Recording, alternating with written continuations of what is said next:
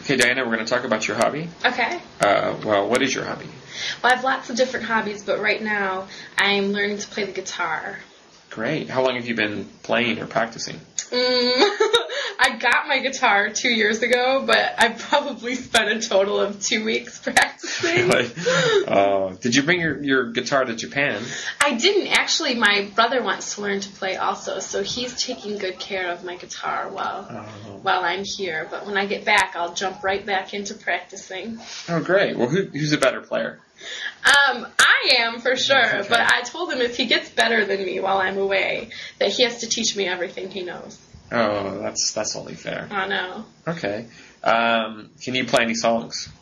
Um, yes, I can play Joyful, Joyful, We Adore Thee and just the last part of the Star Spangled Banner. Not Oh. the beginning. The beginning's way too hard. Oh yeah. Yeah. Okay. Oh great. Well, thanks a lot. You're welcome.